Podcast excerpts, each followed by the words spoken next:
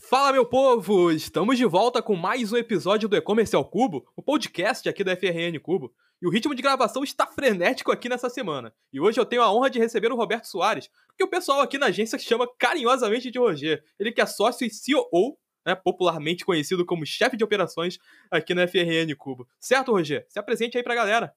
Fala, Carica. Fala, galera. Tudo bem com vocês? É um prazer estar aqui. É a gravação do nosso podcast é a minha primeira participação. Estou bastante empolgado. É, todos os outros que estiveram aqui deram um show e eu espero poder contribuir um pouquinho aqui nesse bate-papo é, com aquilo que a gente conhece, com aquilo que a gente faz no nosso dia a dia aqui dentro da FRN e junto com os nossos clientes também. E eu queria falar um pouquinho né, sobre as minhas atribuições aqui dentro da FRN, como você falou, além de sócio, eu sou responsável é, pela parte das operações da empresa, né? Eu fico à frente também do nosso braço de consultoria estratégica de negócios. Então, eu tenho a responsabilidade na cadeira de, de consultoria e também cuido do dia a dia das nossas operações. E o que, que isso quer dizer?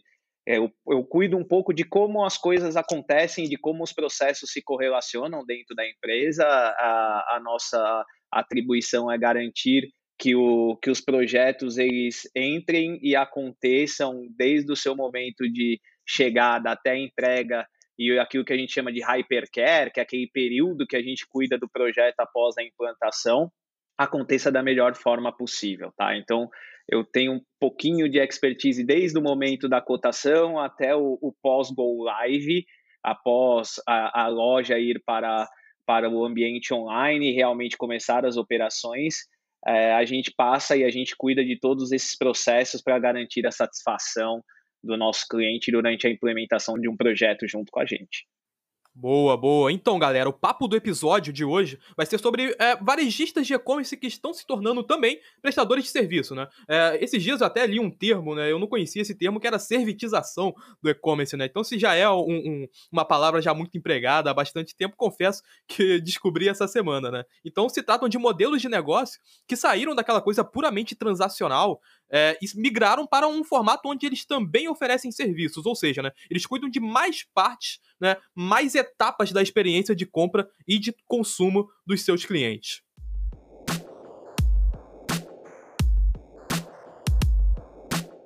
Então, galera, só para dar uma contextualizada aqui sobre a ideia dessa pauta, é, é, legal falar de um dos exemplos que nos inspiraram a chegar ao programa de hoje, que é o Cozina. É, o Cozina Marketplace é um projeto uh, aqui da FRN em Shopify, né, o primeiro inclusive, e ele tem uma proposta de ser mais do que um mero marketplace, né? Um, um intermediador entre compradores e vendedores de máquinas e peças de cozinha industrial. É, a pegada do Cozinha é gerar uma inteligência comercial maior para o seu público, né?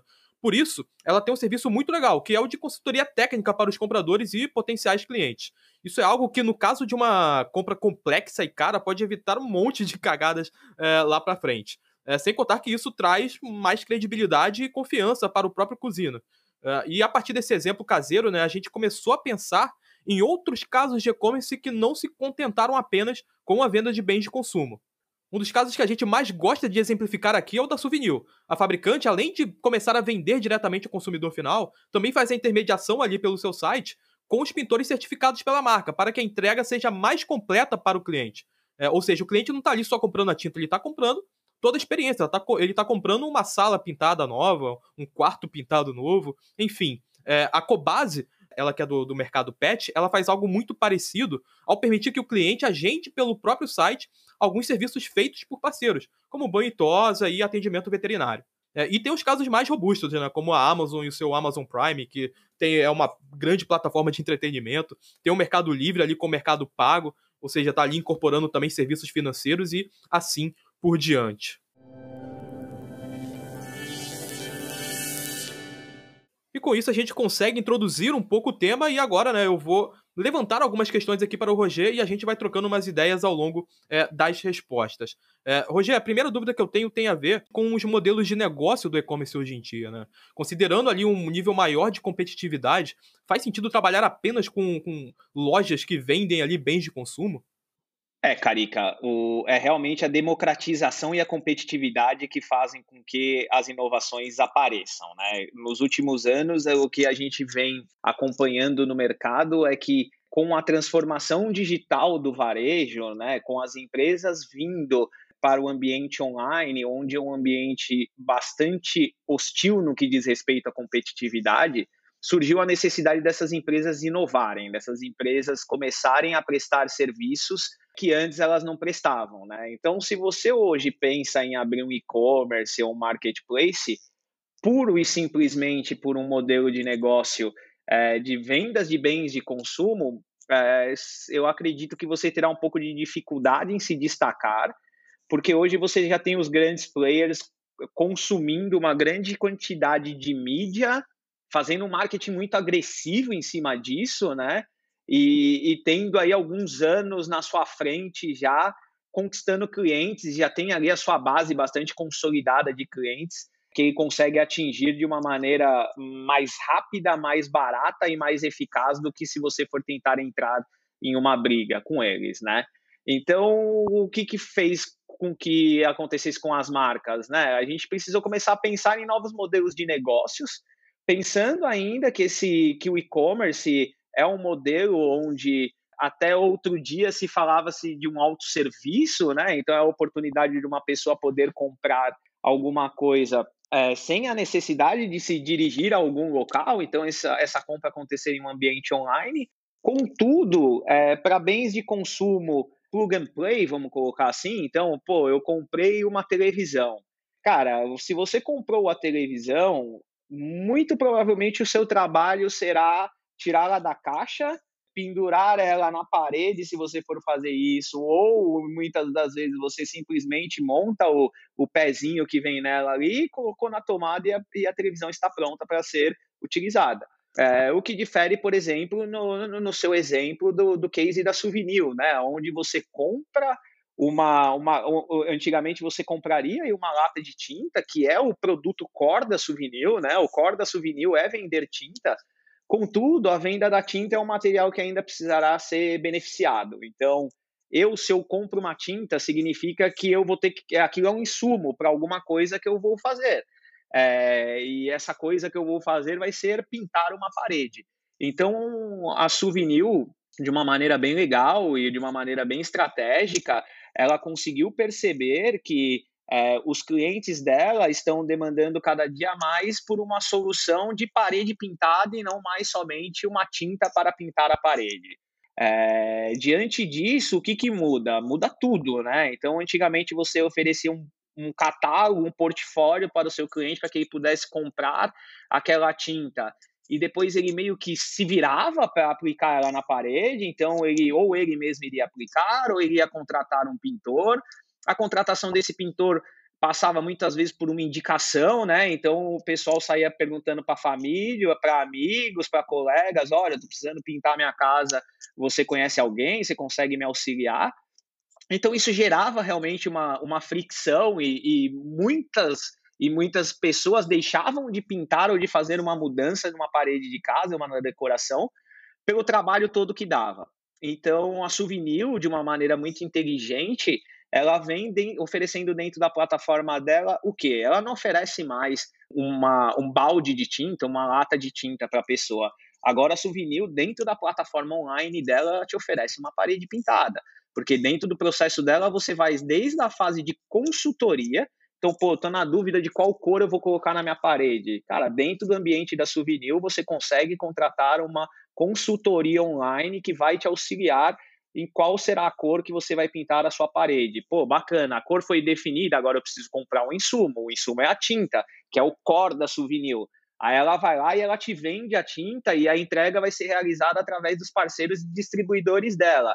Bacana, comprei a tinta, agora eu preciso aplicar essa tinta. Ela vai lá e ela disponibiliza uma série de profissionais que passaram ali provavelmente por uma curadoria, né, para estar ali e esses profissionais serão os profissionais que poderão orçar o trabalho de pintar a sua parede. Então, ela te oferece a consultoria, ela te oferece o produto e ela te oferece a aplicação desse produto. No final de tudo, ela está te oferecendo exatamente aquilo que você precisava, que era pintar o seu apartamento, mudar a cor de uma parede ou qualquer coisa desse tipo.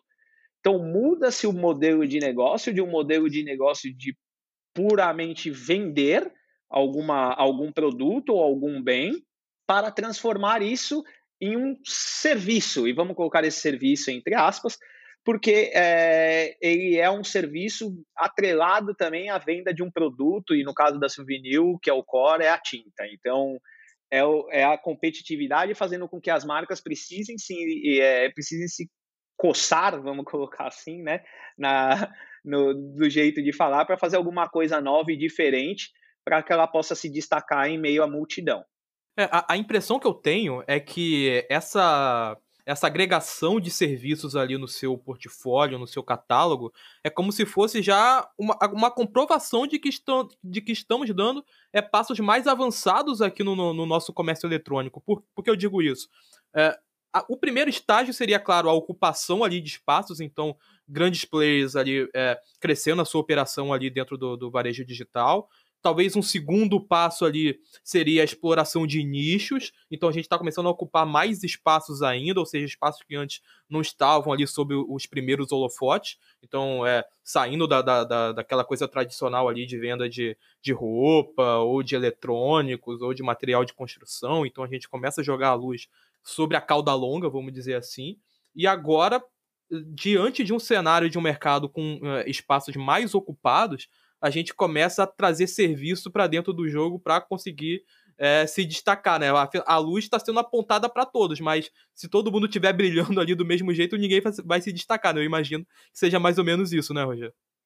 Com certeza é isso aí, a sua leitura está perfeita, Carica. É, e, e, existe uma mudança, que essa mudança vai um pouco além, é uma mudança que fez que a, a digitalização de bens e serviços ela trouxe para com todo, né?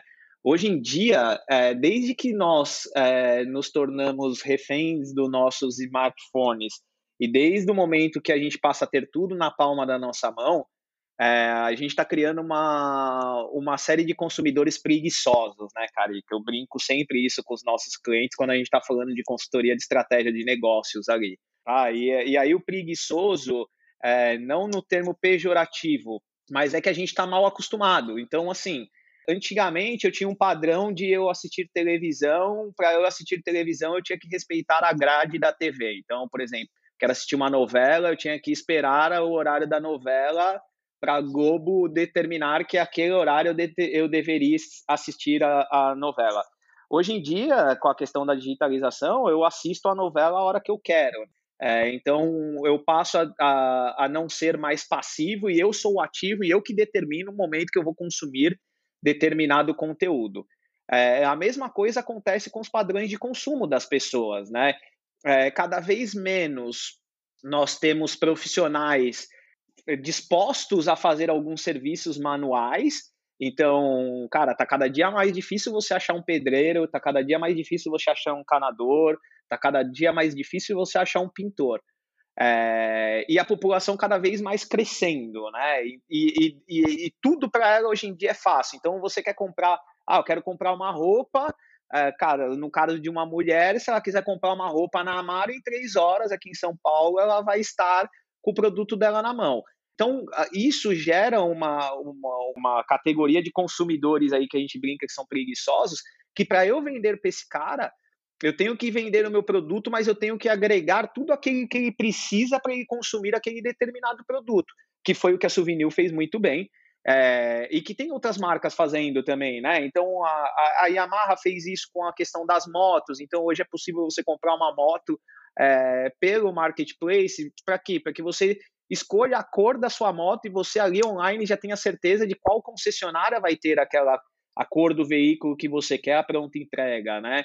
Ah, eu preciso de uma peça da minha moto Yamaha, ao invés de eu sair batendo de porta em porta de concessionária ou ter que ir até o centro de São Paulo, lá na General Osório, que é o lugar onde os motoqueiros vão lá encontrar peça de moto, eu consigo encontrar de uma maneira muito fácil online. Então, todas essas, é, todas essas coisas de trazer para o consumidor facilidades para que haja no final uma conversão de uma compra e essa compra seja de bem ou de serviço, as empresas estão fazendo. Então caiu a ficha de que o comércio eletrônico conceitual básico de como foi concebido, de eu compro, estoco, vendo, caiu por água, né, com o advento dos marketplaces.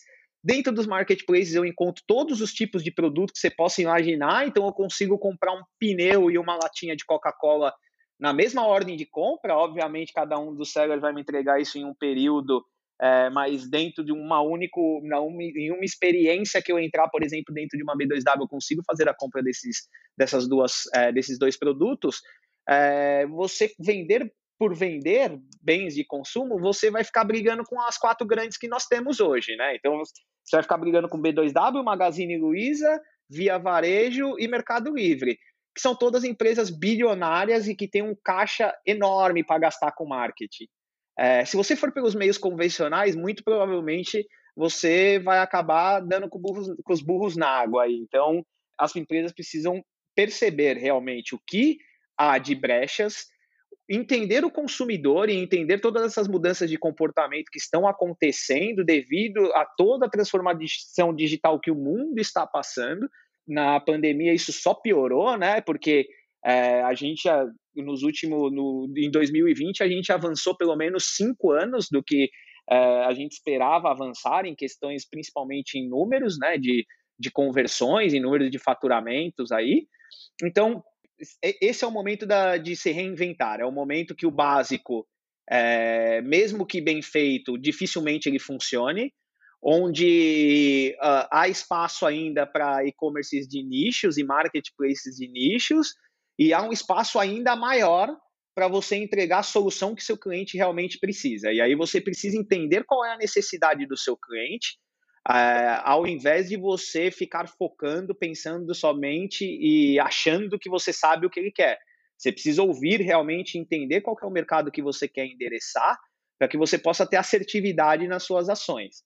É, e eu, eu acho que, que nem você falou no começo, acho que mais do que consumidores preguiçosos, são, é, uma gera, é uma geração de consumidores mimados, né? Tá tudo na, tudo na sua mão ali, tudo muito fácil.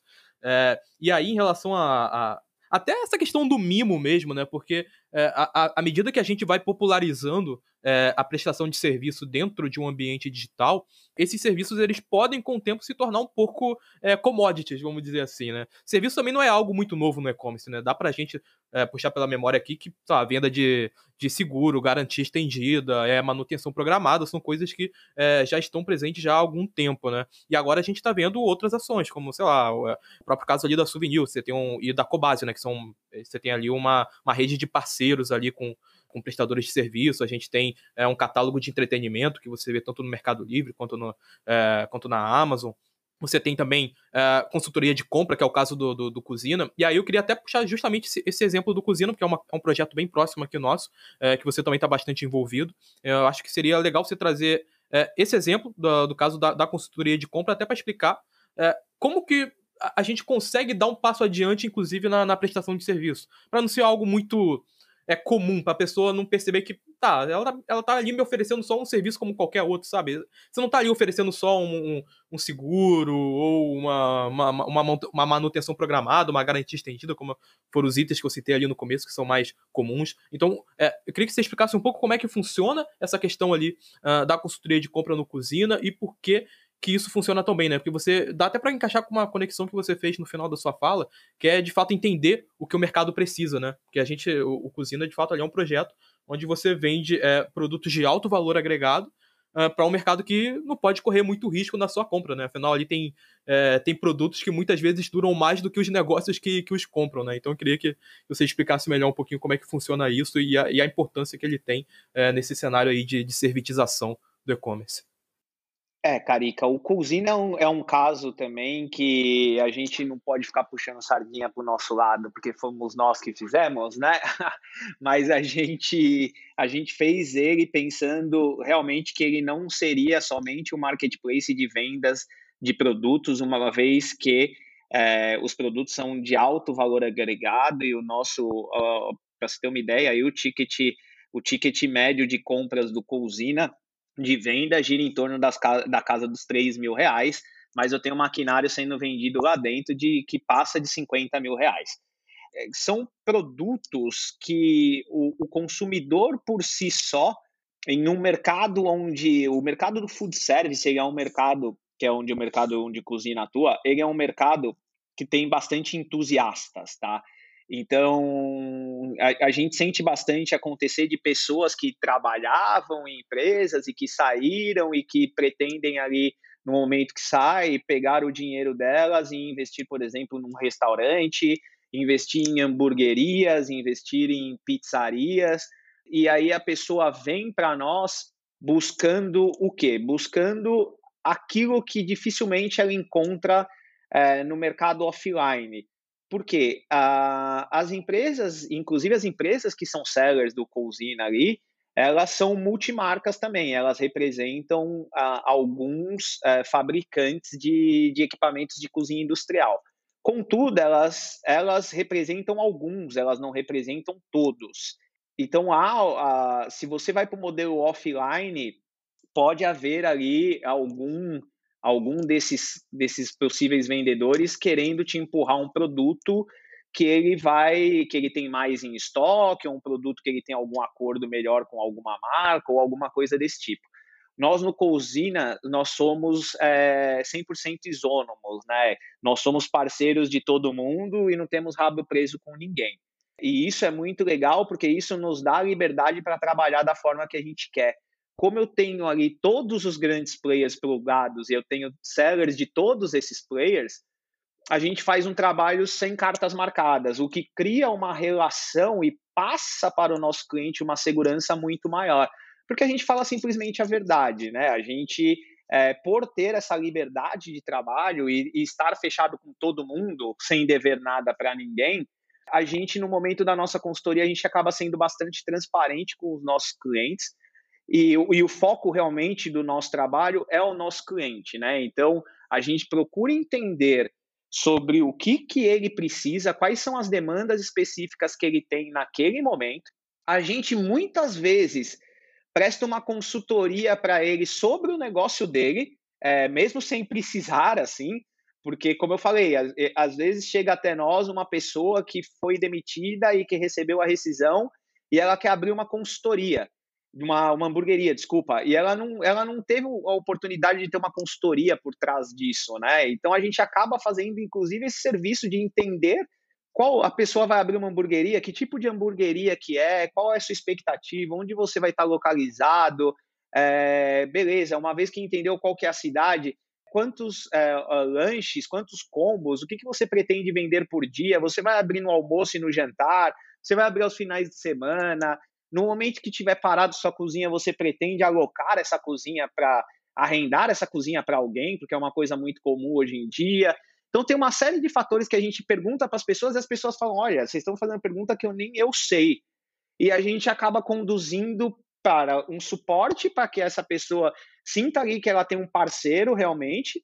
E ao final disso tudo, a venda vai acontecer por uma consequência dessa condução que a gente levou. E aí muita gente que está ouvindo esse podcast depois pode falar, ah, mas isso, é, isso não, não diferencia nada de um serviço offline.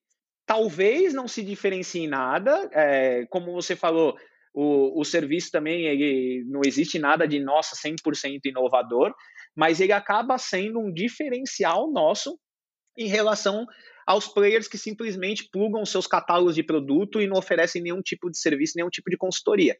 Então, é, a, a, questão de você trazer o cliente, o, o, serviço ser uma parte da experiência de compra desse cliente, uma experiência de relacionamento com esse cliente, é, esse é o nosso foco de trabalho, isso que tem dado certo, isso que se mostra é, assertivo. E, e, a gente joga limpo, tá? Quando eu estou falando de jogar limpo, é a gente, cara, olha, te falaram que você precisa de uma, de uma fritadeira é, de bancada, que é uma coisa ali que, que é para quem frita pouca batata e que, cara, se você tiver um pico, a sua batata vai voltar toda mole e vai ser um problema para o seu serviço.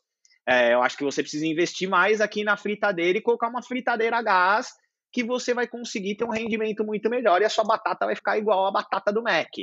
É, ao passo que, ah, me ofereceram é, uma chapa charbroiler de 300 coisas que custa 30 mil reais, e aí a gente fala, cara, para o seu tipo de produto, talvez você não precise dessa chapa de 30, você pode usar essa chapa de 10, que vai fazer a mesma coisa. Então, isso da gente mostrar, olha, para tal produto, eu acho que você pode ir com esse aqui que é mais barato, para tal produto vai com esse que é um pouquinho mais caro.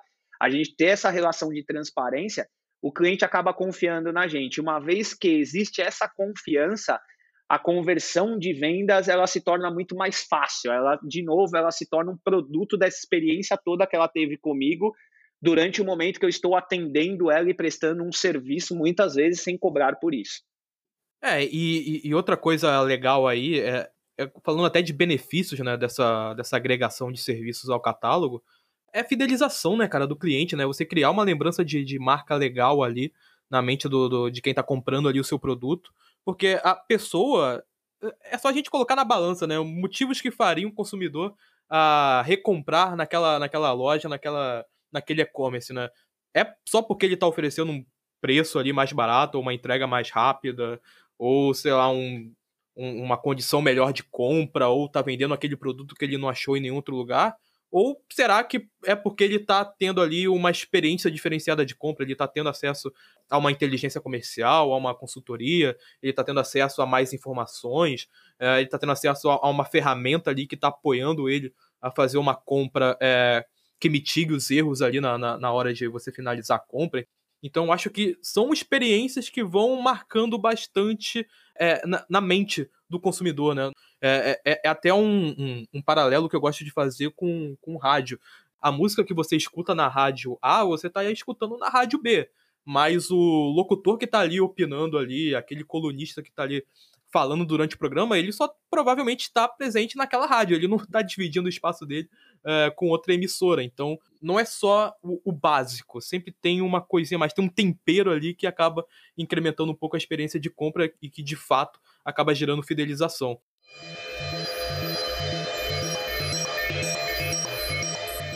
É, e aí eu queria puxar para você uma outra questão, tem a ver com isso também, é, vai servir até para complementar um pouco desse pensamento, que é em relação a agregar serviços em empresas, em operações que trabalham com produtos de uma margem menor, de um menor valor agregado, vamos dizer assim. Porque a impressão que me passa, aí eu vou tô aqui pagando de advogado do diabo, é que você trazer serviço para o catálogo é algo que parece se encaixar muito quando você tem um produto de margem mais alta, de um valor agregado mais alto, onde as pessoas demoram um pouco mais é, para fazer uma compra, onde é uma compra que as pessoas vão parar um pouco para pensar antes de sair comprando de forma mais compulsiva. Então, é, você trazer serviços para o jogo, quando você trabalha com, com produtos é, de compra mais impulsiva, de menor, valor, de menor valor agregado, faz sentido?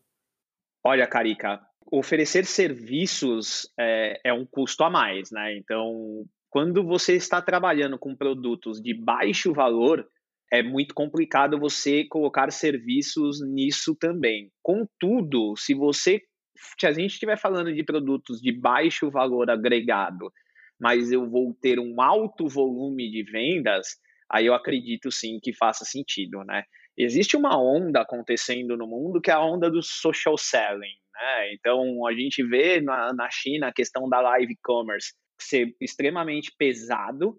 Então nós vimos aí durante o último single day que dois influenciadores, eles foram em um dia só, eles venderam o que o Brasil vende em e-commerce no ano inteiro. É, somente duas pessoas.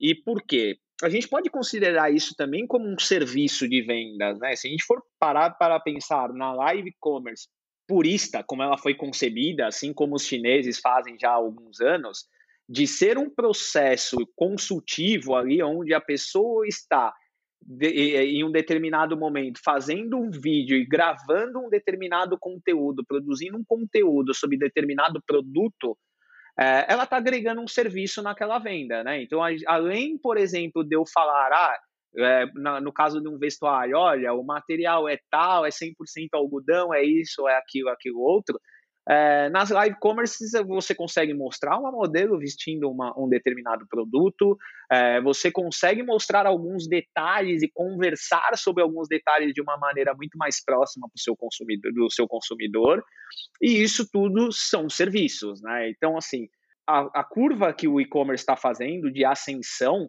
ela faz com que haja a necessidade de eu trazer um pouco mais de humanização para esse processo tão digitalizado. Né? Então, o, e-commerce ele foi concebido para ser, cara, eu vou entrar, vou comprar aquilo que eu quero, não vou falar com ninguém, vou receber na minha casa, pronto e acabou. É, cara, tem muita gente que faz isso e tem muito produto que você realmente não quer conversar com ninguém, cara. Ah, eu vou comprar é, um mouse novo para o meu computador. Cara, dificilmente você vai querer conversar com alguma pessoa para a gente falar do, sobre esse mouse, sabe? É, ah, esse mouse faz isso, faz aquilo, obviamente. Aí é a questão do valor, né? Se você for comprar um mouse de 30 reais, muito dificilmente você vai querer falar com alguém sobre aquele mouse. Se você estiver comprando um mouse gamer de mil reais, muito provavelmente você vai conversar com alguém para fazer alguma mínima pergunta. Ou você já foi impactado por alguém que fez, sei lá, uma resenha sobre aquele determinado mouse, um influenciador, que fez uma resenha sobre aquele determinado mouse e ele está meio que sponsorando a sua compra e está falando: olha, chancelando, né? Vai lá e compra esse mouse, que esse mouse realmente é bom. Só que esse influenciador que está fazendo isso, ele está fazendo um serviço dentro de uma estratégia global da marca para oferecer aquele mouse por um produto, por um valor de mil reais, porque senão muito dificilmente você conseguiria vender isso pelo valor de mil reais. Então, o valor agregado ao produto, o valor de face que a pessoa paga, ela é um fator determinante também para determinar, olha, tem serviço ou não tem serviço. Esse é um ponto.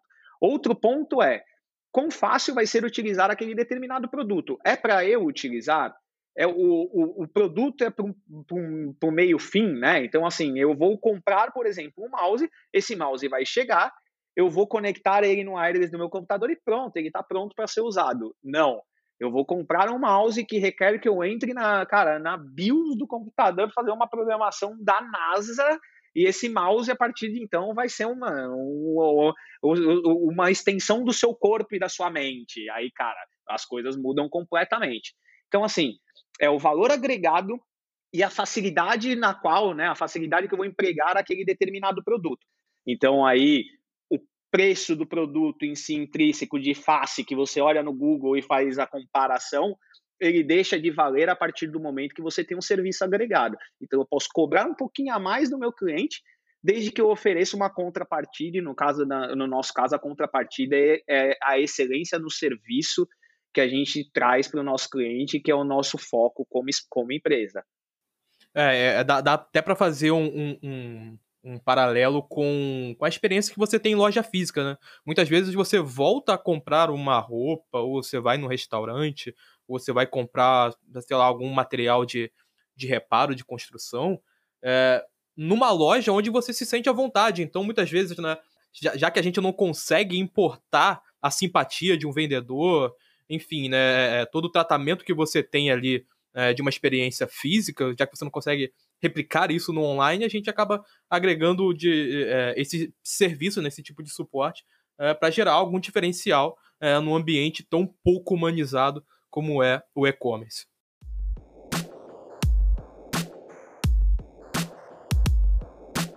Então, pessoal, para fechar é, o programa, é, a gente já está indo aqui para o finalzinho dele. Eu gostaria de agradecer demais a participação aqui do Roger e a audiência de todos que, no, que nos aguentaram aí até agora. Tenho certeza que tem muito insight aí para ser retirado dessa conversa, muita coisa aí para ser aproveitada. Então, Roger, fica livre aí para deixar o seu recado final aí para a galera, né? E convidar o pessoal aí para nos ouvir aí é, não só esse programa, mas também os próximos, né?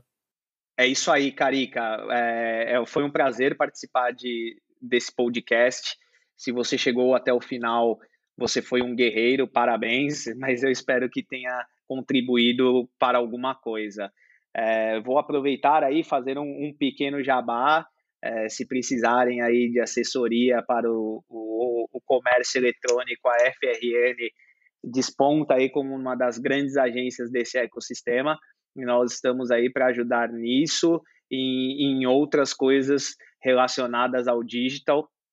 É, será um prazer atendê-los, tá? Obrigado mais uma vez, é, Carica, pelo convite. Eu espero poder participar de prós, dos próximos podcasts também, porque foi muito bacana dividir com vocês um pouquinho do nosso conhecimento e eu espero novamente aí ter acrescentado em alguma coisa para alguém, tá? Fica aí o meu forte abraço e espero vê-los de volta aqui nesse, nesse mesmo canal, ouvindo os nossos podcasts.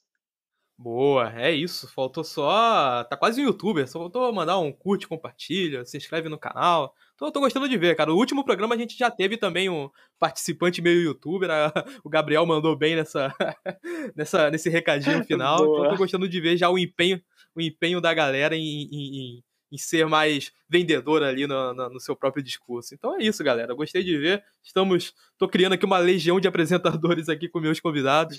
Isso aí é muito bom. Espero que a galera de casa tenha curtido. A gente fica por aqui. Ouvintes que eu amo tanto de paixão. Até uma próxima, gente. Valeu. Ouçam-nos ouçam no Spotify, no Apple Podcasts, no Google Podcasts. Estamos também lá no, no Anchor. Enfim, em diversas plataformas de áudio. Você encontra aí o E-Commerce ao Cubo. Até uma próxima, gente. Valeu. Tchau, tchau.